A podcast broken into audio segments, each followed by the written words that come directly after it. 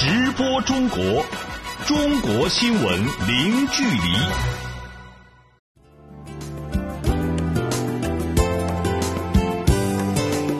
听众朋友，你好，您现在正在收听到的是直播中国节目，我是主持人张俊。你好，我是王悦。到了周末，我们今天的节目就主要用来为您盘点一下过去一周里的主要新闻。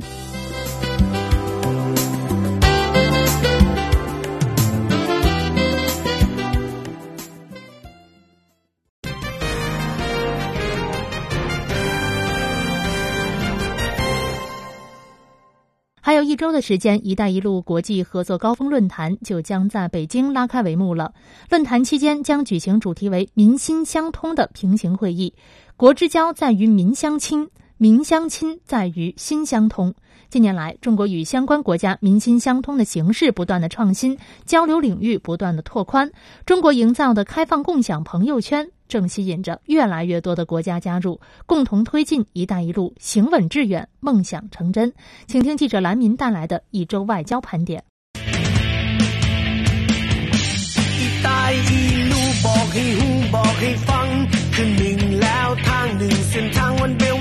这两天，一首来自老挝的歌曲《一带一路》火遍网络。虽然是用老挝语演唱，但人们依然能从明快的节奏中听到老挝民众对“一带一路”的欢迎之情。在谈及创作灵感时，在中国国际广播电台工作多年的老挝专家维莱鹏表示，他希望用这首体现中老友谊和合作成果的歌曲，向更多的老挝人介绍和传播“一带一路”倡议。而歌曲演唱者老挝国内当红青年歌手阿提萨则认为，这首歌为中老民心相通搭建了桥梁。我觉得这是一首让人感动、振奋人心的歌。感受到两个国家之间的亲密友好，这首歌让老百姓听了以后更加了解“一带一路”，同时也是连接两国的一个新渠道。二零一三年九月，中国国家主席习近平在访问哈萨克斯坦期间，首次提出共建丝绸之路经济带的倡议。在谈及加强五通中的民心相通的重要性时，他这样说：“国之交在于民相亲，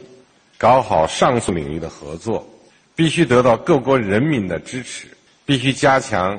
人民的友好往来，增进相互了解和传统友谊，为开展区域合作奠定坚实的民意基础和社会基础。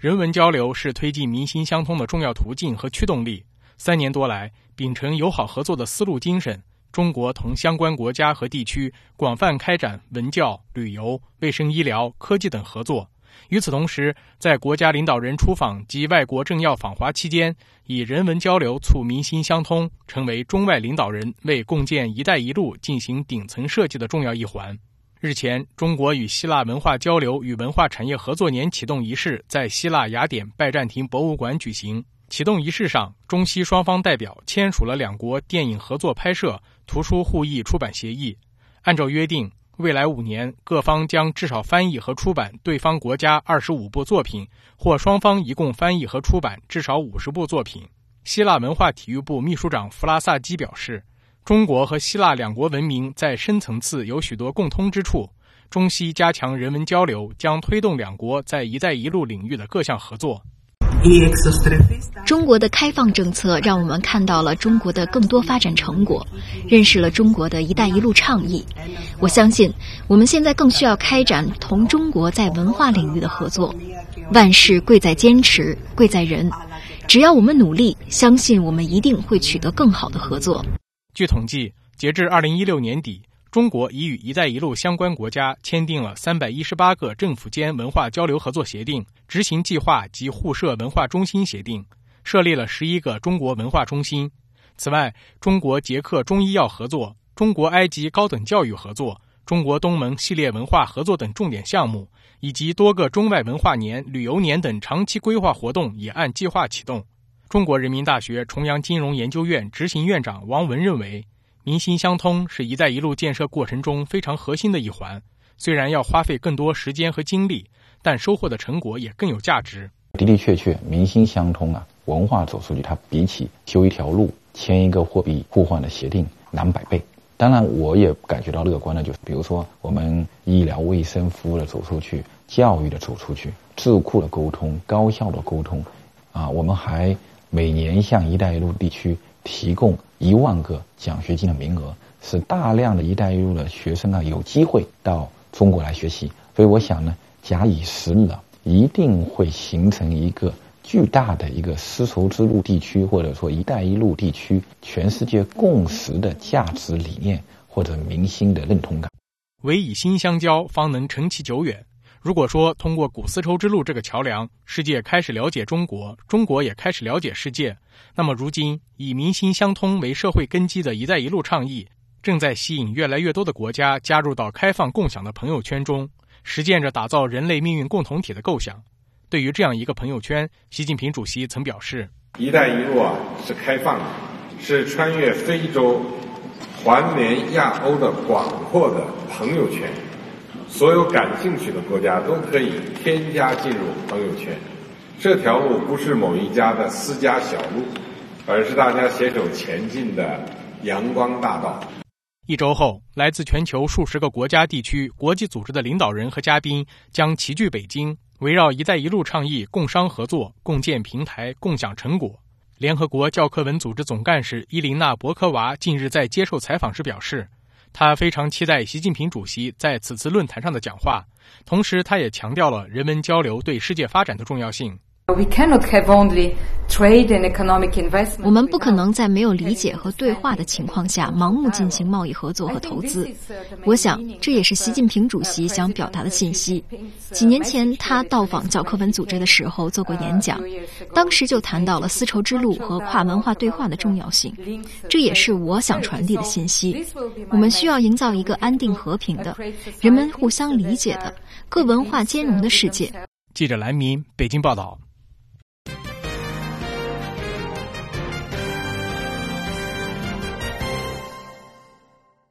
一带一路”倡议提出以来，得到沿线多个国家的响应。我们再来看其他的相关新闻。以色列交通部长卡茨近日在耶路撒冷会见了由中华全国新闻工作者协会书记处书记王冬梅率领的中国“一带一路”记者团，并接受了中国记者的联合采访。卡茨表示，以色列愿积极接入“一带一路”，成为其中的一个枢纽。他希望中国通过“一带一路”在中东发挥更大的桥梁作用，推动该地区的经济发展。下面我们来听驻耶路撒冷记者延续发回的报道。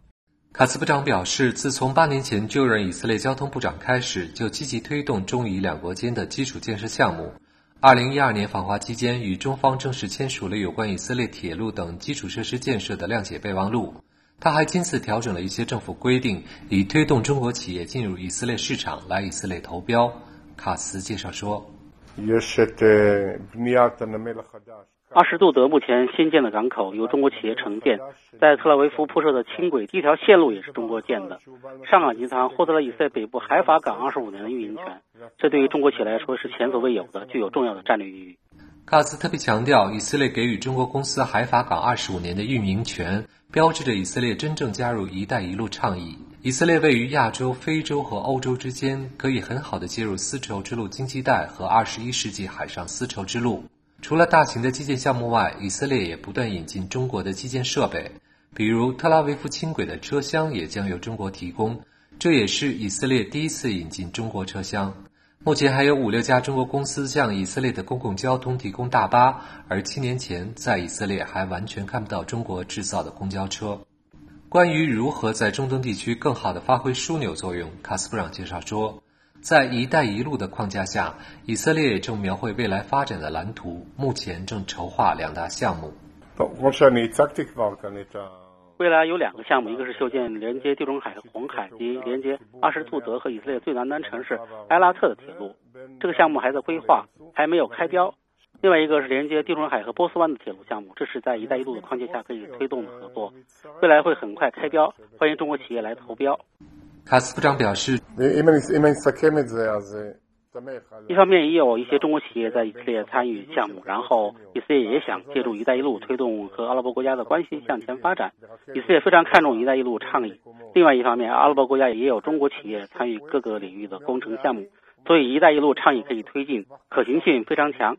卡斯部长强调，通过“一带一路”，中以两国的合作会进一步加深，合作领域会不断扩大。希望中国在中东有更大的作为，发挥更大的桥梁作用，推动该地区国家经济实现共同发展。记者延续耶路撒冷报道。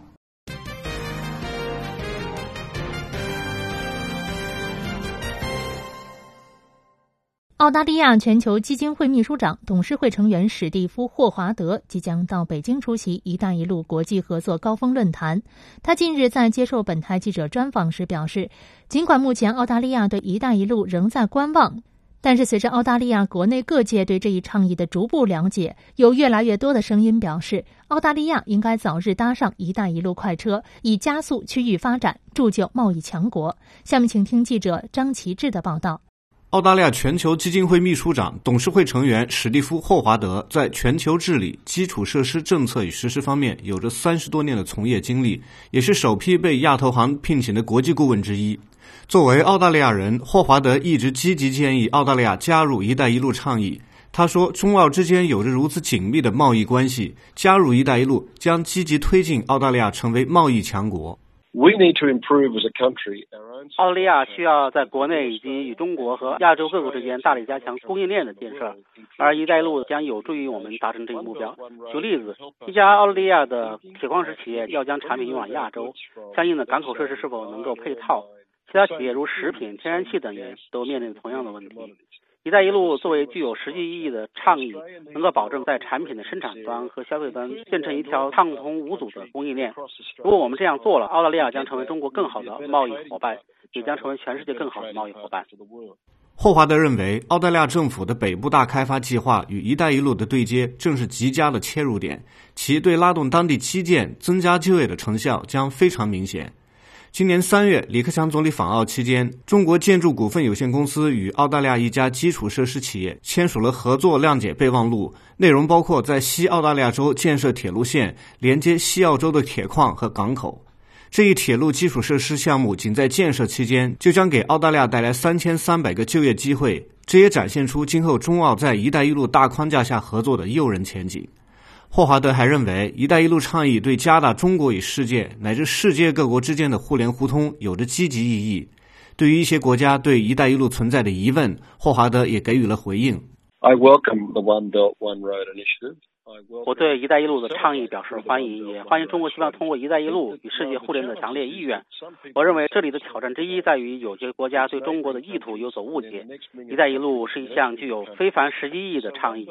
它的意义在于能够形成国家间强有力的联系，打破贸易壁垒，共建合作关系，并以物理上的联系实现货物的自由流动。互联互通、务实合作，“一带一路”也牵动着世界，并越来越成为全球关注的关键词。对于即将在北京拉开帷幕的一带一路国际合作高峰论坛，霍华德也表达了自己的期望。My hope is that we'll have. 一带一路应当成为对合作性全球化在新时期的积极阐释，这在当前尤其具有重要意义，因为一些国家正在走向自我封闭，希望远离世界，远离自由贸易和全球化。我们需要可治理的、具有包容性的全球化，能够促使各个国家建立更公平的社会，就能形成一个实用的、紧密联系的国际体系。一带一路将十分有效地促成这一成果。我希望在北京论坛期。间，我们能够强化这一意愿。驻澳大利亚记者张其志悉尼报道。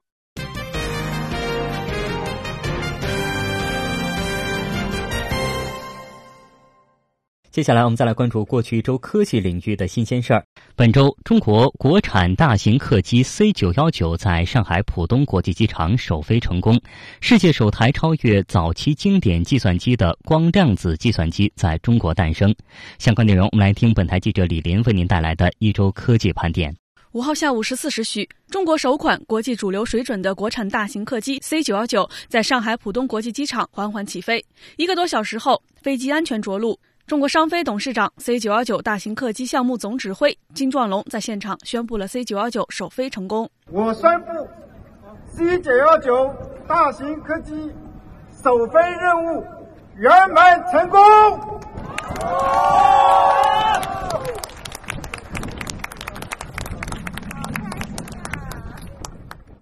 C 九幺九首飞机组成员对于飞机的表现和此次飞行也给予了高度的评价。呃，非常成功，非常圆满，飞机状态非常好，感觉非常好，飞机非常平稳，操纵性、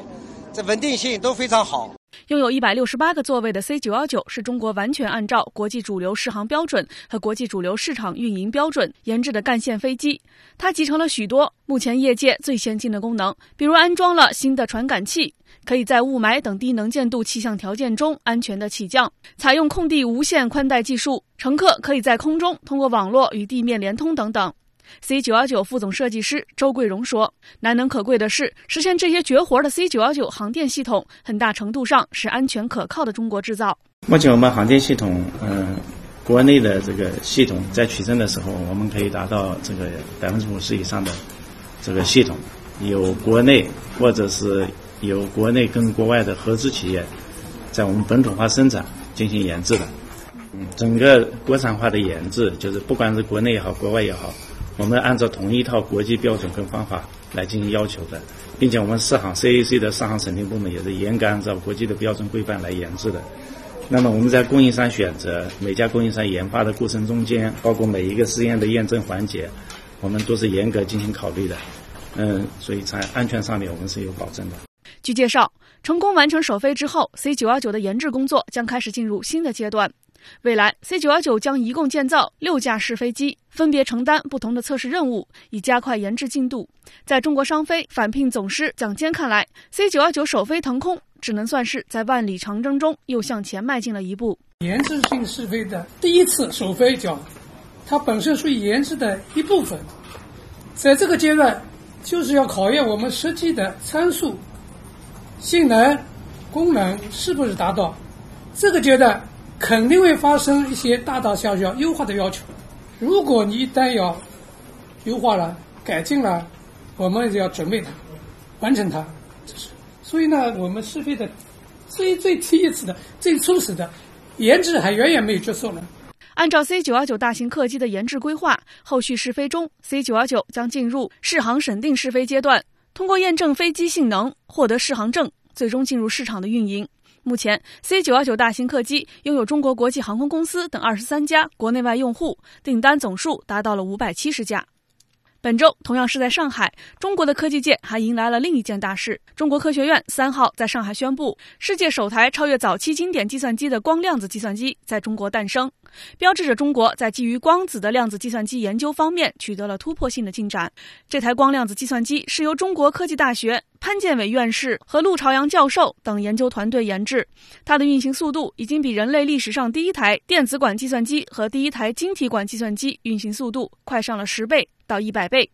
研究团队成员、中国科技大学教授陆朝阳介绍说，在这个原型机上面呢，运行一些量子算法，我们发现它的速度啊，跟我们国际同行进行比较，比第二名要快两万四千多倍，可以超过人类历史上最早期的那些经典的计算机。这标志着我们就是可以构建出一些量子的机器啊，可以跟我们今年的这个机器同台竞赛。量子计算机利用量子特有的叠加状态。以采取并行计算的方式，让速度以指数量级的提升。也就是说，传统计算机的基本信息单位是比特，在零和一的二进制系统上运行；但是量子计算机是用量子比特来运行。除了零和一之外，还可以表示零和一在一起排列的多种态叠加。通俗的说，如果传统计算机是单一乐器的话，量子计算机就可以称为整个交响乐团。所以它的计算能力可见一斑。中国科技大学潘建伟院士举例说。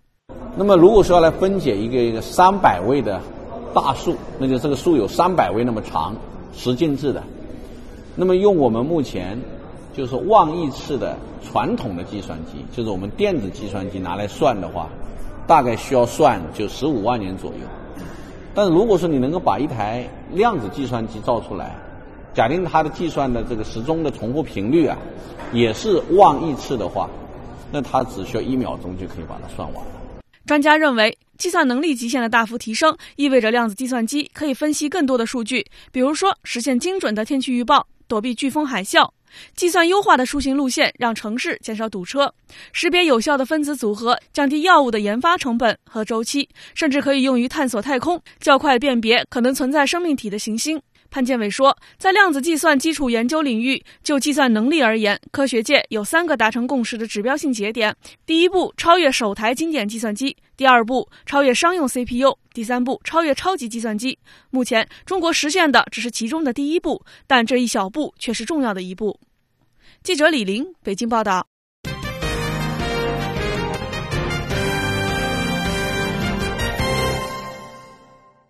最后，我们来看本周文化盘点。本周第十三届中国国际动漫节闭幕，多项指标创新高。五一档国产电影口碑上乘，但是票房不敌好莱坞大片儿。中国儿童艺术剧院改编戏剧《李尔王》在北京首演。我们来听记者林维带来的一周文化盘点。历时六天的第十三届中国国际动漫节五月一号下午在杭州闭幕。中国国际动漫节是中国国内规模最大的综合性动漫节展活动。据初步统计，此次动漫节共有一百三十九点四五万人次参加各项活动，为五年来最多。累计交易消费总额达一百五十三点二八亿元，更创下历史新高。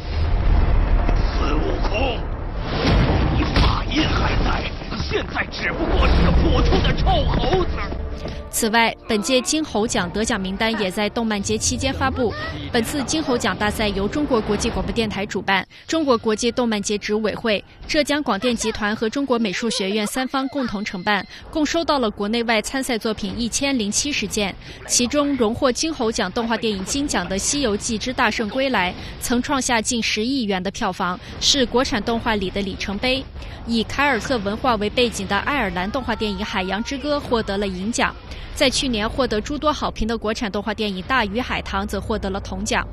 根据日前发布的《中国动画电影发展报告 （2016）》显示，，2016年国产动画电影的放映场次、观影人数和票房收入同比均有两位数以上的增长。中国国家新闻出版广电总局副局长田静在动漫节期间指出，未来中国动画行业还应在讲好中国故事上下功夫，通过开拓国际视野、国际合作的方式，进一步提升中国动漫产业的竞争力。当代动画创作必须坚定文化自信，必须把握中华文化的骨骼、血脉、经络，积极弘扬人文精神，传承好中华文化基因，用有骨气、有个性、有神采的作品滋养。丰富人们的精神世界，增强民族自信心和自豪感。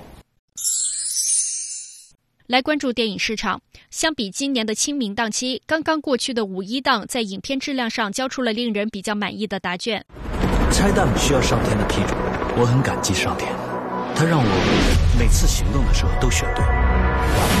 四部题材各异的国产新片《记忆大师》《拆弹专家》《喜欢你》和《春娇救志明》，不仅假期累计票房皆破亿，口碑也均属上乘。截至五月二号，《拆弹专家》累计票房达二点六亿元人民币，《记忆大师》达二点一亿元。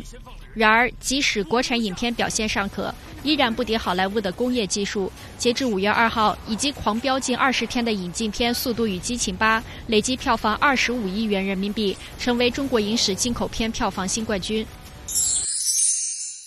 近日，中国儿童艺术剧院根据莎士比亚四大悲剧之一改编的《李尔王》在京首演。作为英国文学史上最优秀的文学作品之一，《李尔王》曾被翻译成多国版本，并被改编成影视、话剧、歌剧等多种艺术形式。中国儿童艺术剧院院长尹晓东介绍说，此次儿艺在改编《李尔王》时，既保留了原著古典的语言风格，同时剥离出李尔王与三个女儿的主线故事，更加明确地传达笑声与歌颂诚实的主题。《药王》这部戏涉及内容也比较庞杂，那么我们这部戏，我们可能重点是要表现孝义、诚实与善良这么一个主题。为了让孩子以相对轻松的方式理解原著、感受经典，而一版《李尔王》以一种独特的方式娓娓道来李尔的故事。每个演员既是故事的讲述者，也是故事的演绎者。表演者手持竖笛、吉他、手风琴等乐器，载歌载舞，带领观众走向故事的深处。该戏主演之一刘琦表示：“在演出当中呢，我们演员会有以。”形体、台词，然后以及包括音乐、乐器各种组合，然后会对孩子加以艺术的这样一个熏陶。记者林威北京报道。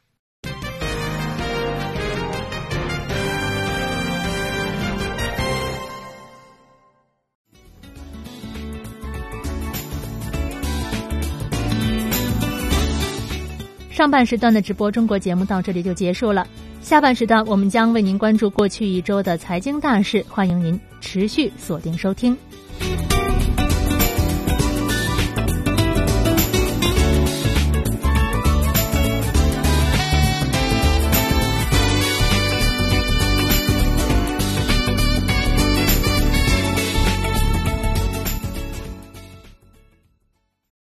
直播中国中国新闻零距离。听众朋友，您现在正在收听到的是直播中国节目，我是主持人张俊。节目的下半时段，我们就来盘点一下过去一周里的重要财经新闻。我们首先来看中国政府债务负债率风险可控的相关新闻。中国财政部有关负责人四号表示，截止到二零一六年末，中国政府债务的负债率，也就是债务余额占 GDP 的比重为百分之三十六点七，低于主要市场经济国家和新兴市场国家水平，风险总体。可可控，相关情况我们马上连线本台记者徐艳青来了解一下。燕青你好，请先来给我们介绍一下中国政府目前的债务情况到底如何呢？好的，财政部介绍，中国地方政府的债务是十五点三二万亿元，加上纳入预算管理的中央政府债务十二点零一万亿元，两项合计，中国政府的债务是二十七点三三万亿元。按照国家统计局公布的中国二零一六年 GDP 初步核算数，截至二零一六年末，中国政府债务的负债率是百分之三十六点七，低于主要市场经济国家和新兴市场国家的水平，风险整体可控。去年十一月，财政部有关负责人曾表示，截至二零一五年。年末，中国政府债务率为百分之三十八点九。比较看来，负债率是在降低的。主持人，虽然总体负债率并不高，但是地方政府的债务一直被市场当作可能存在的风险。财政部对此又是如何看待的呢？财政部有关负责人表示，一些地方政府违法违规举债融资的问题仍时有发生，比如部分地方政府仍为融资平台公司等提供担保承诺；一些 PPP 项目、政府投资基金存在不规范现象等等。这些行为违反了法律法规，扰乱了市场秩序，积聚了财政金融的风险。财政部近日会同国家发展改革委、司法部、央行等部门联合发布通知，进一步规范地方政府举债融资行为，依法明确举债融资的政策边界和负面清单，牢牢。牢守住不发生区域性、系统性风险的底线。通知重点在组织清理整改地方政府融资担保行为，切实加强融资平台公司融资管理，规范政府与社会资本方的合作行为，进一步健全规范地方政府举债融资机制等六个方面提出要求，正面引导地方政府履职尽责，制止违法违规举债担保的行为。主持人，好的，感谢记者徐远清的报道。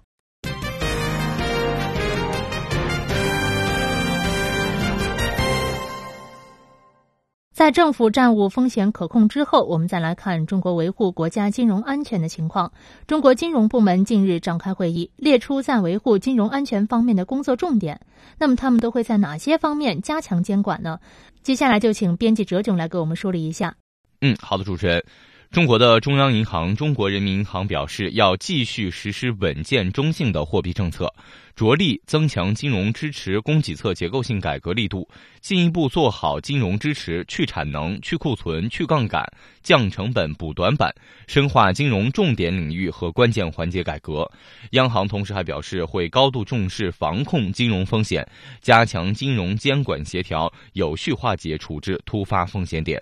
中国国家外汇管理局则表示，要防范跨境资本流动的过度冲击，维护金融市场的稳定。主持人，嗯，那具体到各个领域，监管机构要怎么来做呢？嗯，准确判断风险隐患是保障金融安全的前提。中国银行业监督管理委员会，也就是银监会表示，将深入排查银行业各类风险，密切盯防重点领域风险，认真做好各类专项治理工作。中国证券监督管理委员会，也就是证监会表示，当前要结合资本市场实际。准确研判各种风险，逐项细化分解。中国保险监督管理委员会，也就是保监会，则明确表示，要突出责任担当，坚决打击违法违规行为，治理保险市场乱象，坚持引导行业回归风险保障本源。这几个管理部门也都确定了自己工作中的重点环节。银监会提出，今年要加快健全现代银行公司治理结构，提升金融服务实体经济质效。证监会表示，将始终保持依法全面从严监管，保护投资者合法权益。保监会也表示，要切实强化监管，特别是把近期出台的监管措施真正落到实处。主持人，那么在监管方面，是不是还有没有管道的地方呢？嗯，实事求是的说呢，目前中国在部分领域仍然存在着监管空白，急需补齐监管短板。针对这一问题呢，中国的银监会表示将全面梳理银行业各类业务监管规则，尽快填补监管法规的空白，补齐监管法规短板。保监会也提出要梳理排查监管漏洞，弥补监管短板，督促市场主体健全内控制度，形成依法合规经营的长效机制。主持人，好的，感谢哲炯给我们做的介绍。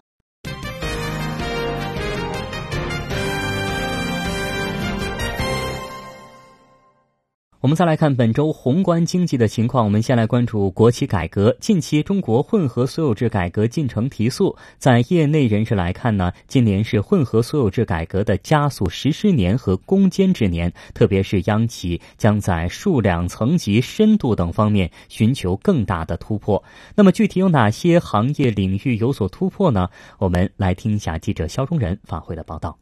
数据显示，二零一六年中国的国有企业资产总额超过了一百三十一万亿元人民币，国有企业收入和实现利润继续保持稳步增长，国有企业收入增幅有所提高，但利润增幅略有下降。钢铁、化工、有色等行业出现了亏损。为了实现国有资产保值增值，推进混合所有制改革成为了深化国企改革的重要突破口。今年以来，混合所有制改革不断提速。国家发展改革委新闻发言人严鹏程在在稍早前介绍说，去年以来啊，我们已经开展了两批试点，目前第一批九家试点的方案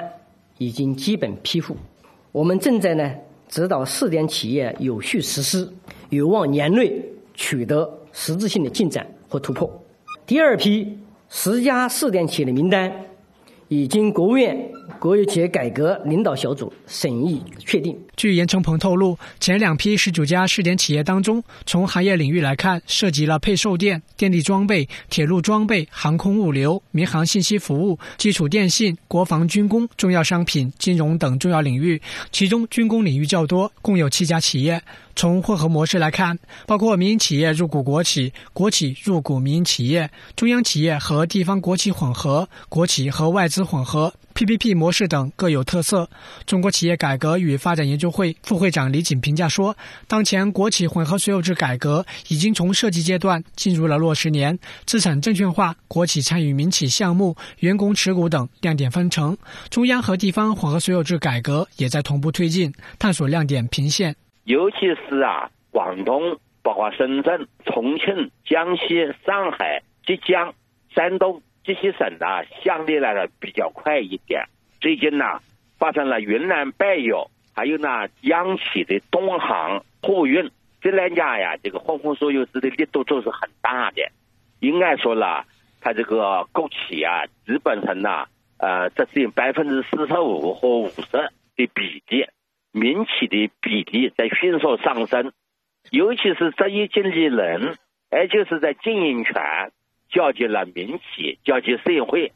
呃，应该是幅度比较大的。预计啊，今年下半年央企的公司啊，制的改革，尤其是呢，这个公司的这个资产证券化、呃上市，恐怕在下半年势头呢要更大一点。另据了解，石油、天然气领域的混改试点将会在油气行业改革方案正式实施之后，在第三批试点中统筹推进。在李锦看来，以垄断企业混改推开为标志，今年混合所有制改革正在向深入和广度推进，步入啃硬骨头之年。改革的目标将会更具体，要求更加明确。下一步，混合所有制的改革呀，把增强活力，实现了公司制和呢市场化经营作为重要目标。是呢，要消除呃招商引资性质的这个误解，而不简单的把社会资本的扩张作为目标，国企和民企的资本呢同股同权，这样啊使得呢公司化的治理的实现，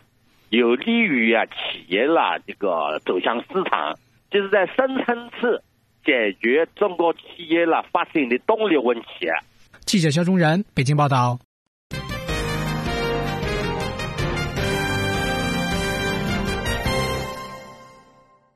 我们再来关注石油行业的消息。中国政府最近宣布，中国国家石油储备建设取得重要进展，已经建成九个国家石油储备基地。那么具体来说，目前中国石油储备建设情况如何？离国际安全标准线还有多远？未来又将怎么样？今天就为您连线编辑李爽来给我们梳理一下。李爽你好，首先给我们介绍一下中国石油储备到底是有多少吧。好的，中国国家发展和改革委员会、中国国家统计局、中国商务部最近同步发布的数据显示，至去年年中，中国在舟山、镇海、大连、兰州、天津等地共建了九个国家石油储备基地。中国利用这些储备库以及部分社会企业的库容，储备原油三千三百二十五万吨。主持人，那从这个数字来看，中国的原油储备增加的多吗？呃，中国是在二零一四年第一次公开战略石油储备情况的。当时是说，在舟山、镇海、大连和黄岛建了四个国家石油储备基地，储备原油一千两百四十三万吨。那到二零一五年年中，中国的国家石油储备基地增加至八个。当时利用这些储备库以及部分社会库容，中国储备的原油增加至两千六百一十万吨。嗯，相比之下，二零一六年年中是又增加了一个储备基地，原油的储备量增加了七百一十五万吨，增幅为百分之。是二十七点四，主持人。那么这些石油储备够用了吗？中国还需要进一步增加原油储备吗？呃，说到这个问题，我们就要提到中国石油巨大的进口量。中国海关总署公布的数据显示，今年一季度中国原油进口量比去年同期增加了百分之十五，达到了一点零五亿吨，超过美国，成为全球第一大原油进口国。那在这种情况下，中国原油对外依存度是很高的。中国石油企业协会、中国油气产业发展研究中心联合编撰的一份报告称，去年中国原油对外依存度就已经上升至百分之六十五点四，和美国历史上最高值百。百分之六十六非常接近。那按照国际能源署设定的标准，一国至少要储备九十天进口量的石油，才算达到了安全线。而据多方测算，目前中国原油储备只相当于不足四十天的石油净进口量。而美国目前的战略储备足以支撑一百四十九天的进口保护。日本的战略储备呢，也接近一百五十天。德国的战略储备为一百天。所以说，对比来看，中国原油储备未来还有进一步增加的空间。而且，按照中国政府的中长期规划，中国是想在二零二零年以前形成相当于一百天石油净进口量的储备总规模的。因此，有观点认为，呃，未来几年中国战略储备油的建设还将提速。主持人，好的，感谢李爽的介绍。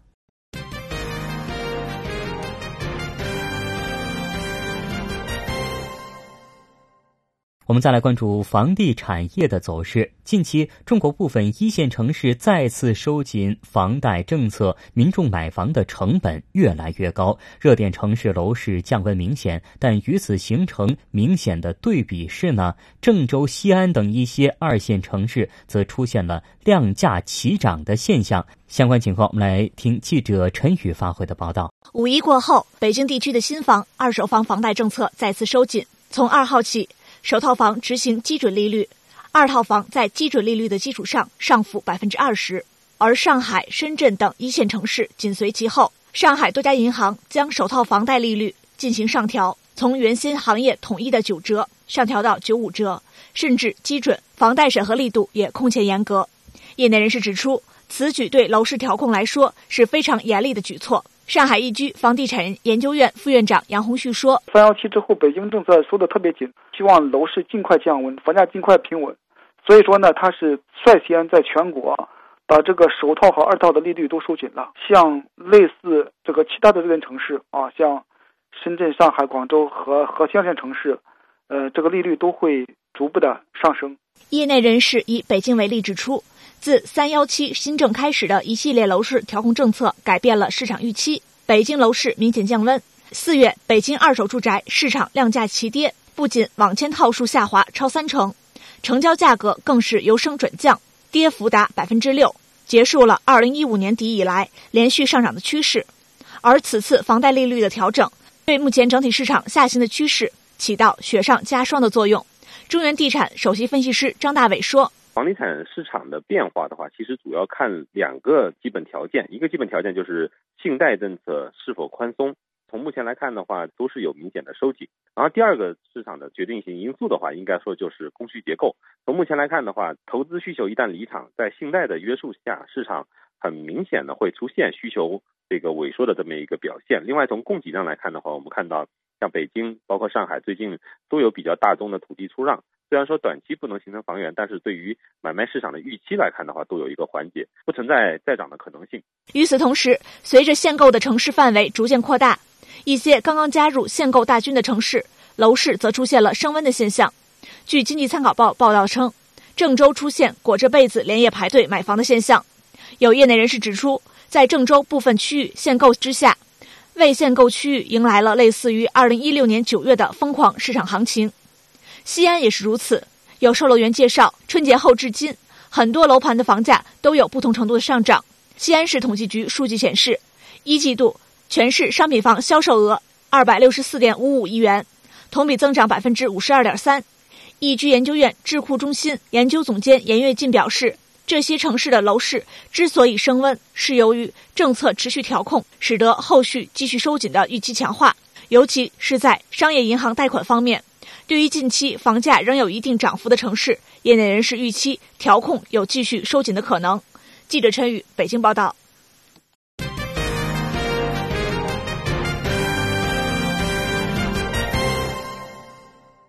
中国指数研究院日前发布的数据显示，今年前四个月，中国三百个城市土地出让收入大约是九千亿元人民币，同比增长大约百分之五十。在这其中呢，不少城市土地供应量大幅增加，引人关注。业内人士称，土地供应增加，长期看有助于缓解楼市供需结构紧张。详细情况，来听记者徐艳青发回的报道。中国指数研究院发布的报告显示，房企拿地层面，一二线热点城市土地市场热度不减。前四月，全国土地成交金额前十名的城市总计成交四千零四十四亿元，同比增长约百分之八十。对于全国卖地收入大增的原因，中原地产首席分析师张大伟分析称，从房企角度来说，今年前四月拿地热情较高。在二零一六年，大部分企业应该说年初的时候还是处于去库存状态。所以拿地不多，但是到了二零一七年的一到四月份，我们看到的是大部分房企在二零一六年这个销售非常活跃，那去库存的状态比较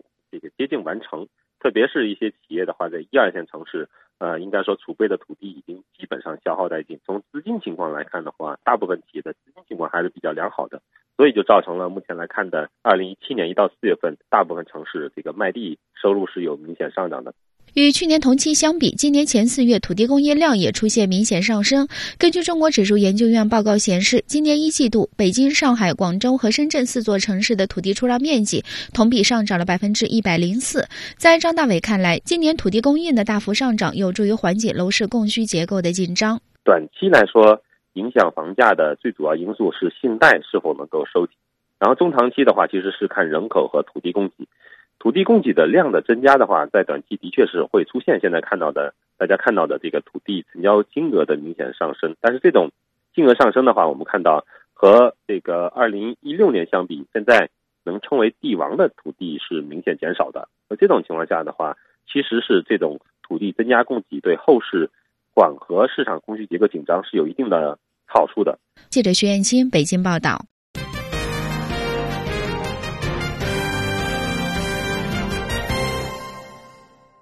我们再来看本周重大工程进展。二号，港珠澳大桥海底隧道的最终接头开始进行吊装与海底对接，标志着港珠澳大桥距离全线贯通迈出了关键一步。相关情况，我们来连线在现场采访的记者彭翔宇来了解一下。翔宇你好，请先来给我们介绍一下港珠澳大桥海底隧道工程现场的一些情况。嗯，好的。那么从今天。呃，凌晨开始呢，最终接头作业的这个施工人员还有现场的指挥人员呢，就奔赴到林定洋深处的最终接头的这个安装位置啊，是开始作业。那么大概是啊五点多，将近六点的时候呢，位于呃位于指挥船这个静安三号上的指挥人员呢，就下达了一个开工令，港珠澳大桥海底隧道最终的这个接头吊装是正式宣告开始。那么这个时候呢。拥有一万两千吨的单臂启动能力，还有七千吨全回旋启动能力的目前世界最大的啊单臂全回旋启动船“振华三零号”正在缓慢而谨慎的吊装这个最终的接头构件。目前我看到的情况呢，就是最终接头的构件呢已经沉入了海底，正在等待进一步的一个安装。那么根据相关负责人透露呢，或许要到今天的深夜呢才能够传出最终接头成功安装的这样一个好消息。主持人。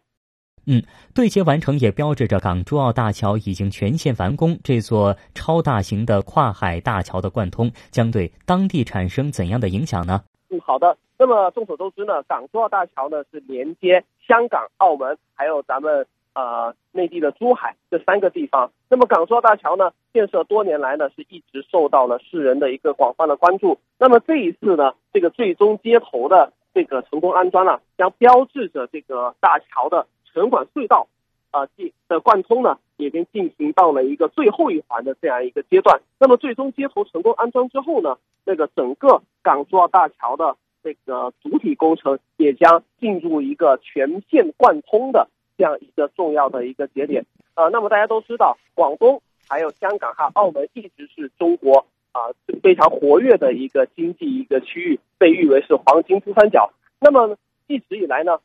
广呃，这个珠江的西岸还有东岸，还有我们的香港和澳门一直没有跟内地进行一个陆路的连接。如一旦呢港珠澳大桥能够成功建设，并且全线贯通的话呢，将首珠海呢将首次实现，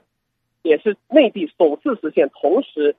跟澳门还有香港进行这样一个连接，那么这样一个经济大动脉呢，就因为这所大桥呢，进行了一个有效的一个灌输和运送，将有更加新鲜的经济血液运输到这样一个珠三角这样的区域，相信对三地的发展都是大有好处的。主持人，好的，感谢记者彭翔宇的报道。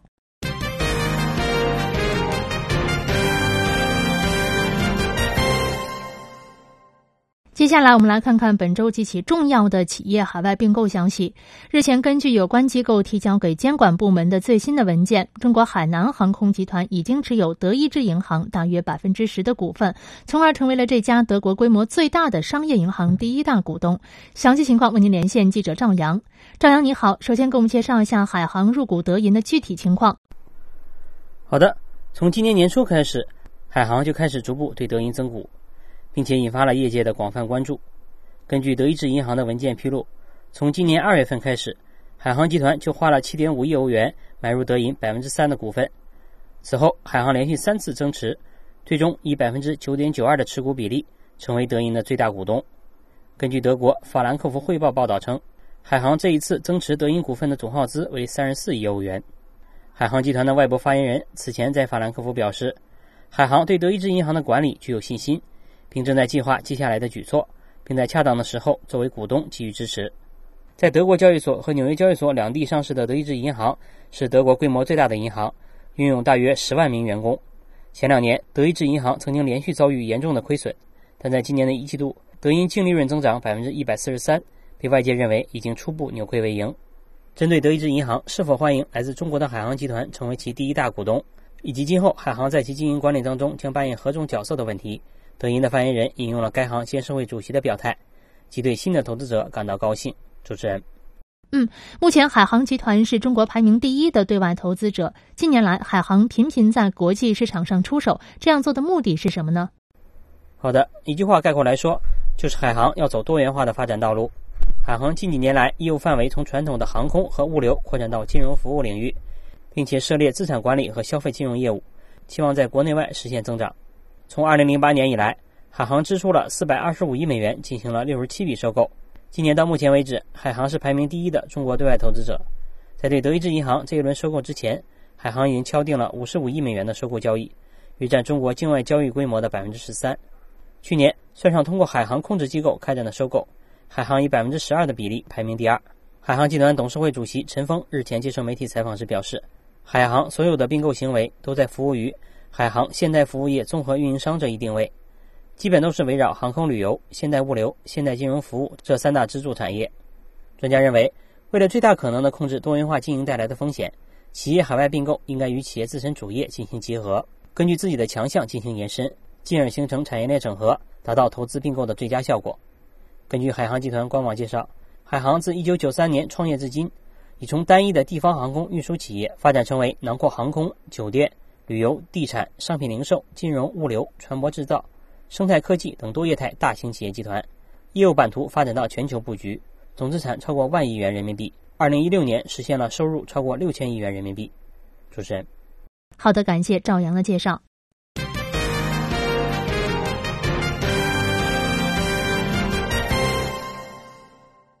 我们再来关注一则中资企业对德国的并购。德国博士集团五月二号与中国财团签署并购协议，向中方出售博士集团下属启动机与发电机等电机领域子公司及其各分部门。根据博士集团当天发布的新闻公报，参与此次并购的中国财团由战略投资人郑州煤矿机械集团和财务投资人香港崇德投资基金组成。博士集团是一家跨国技术及服务供应商，也是全球最大汽车配件供应商。总部位于德国斯图加特，在全球六十个国家和地区设有四百五十家子公司及地方公司。启动机与发电机业务是博士集团传统业务部门，在全球十四个国家和地区拥有近七千名员工。这起并购案交割之前，尚需获得德国相关监管部门批准以及德方员工的同意。并购完成之后，参与并购的中资企业郑州煤矿机械集团将接手博士旗下的启动机和发电机子公司 SG 的全部雇员和营业场所。参与并购的中资企业郑州煤矿机械集团是中国领先的液压支架制造商。五月二号，这家企业在港交所发布公告称，这起并购的价格为现金五点四五亿欧元。完成之后，将获得博士的这一子公司控股不少于百分之八十六点一六的权益。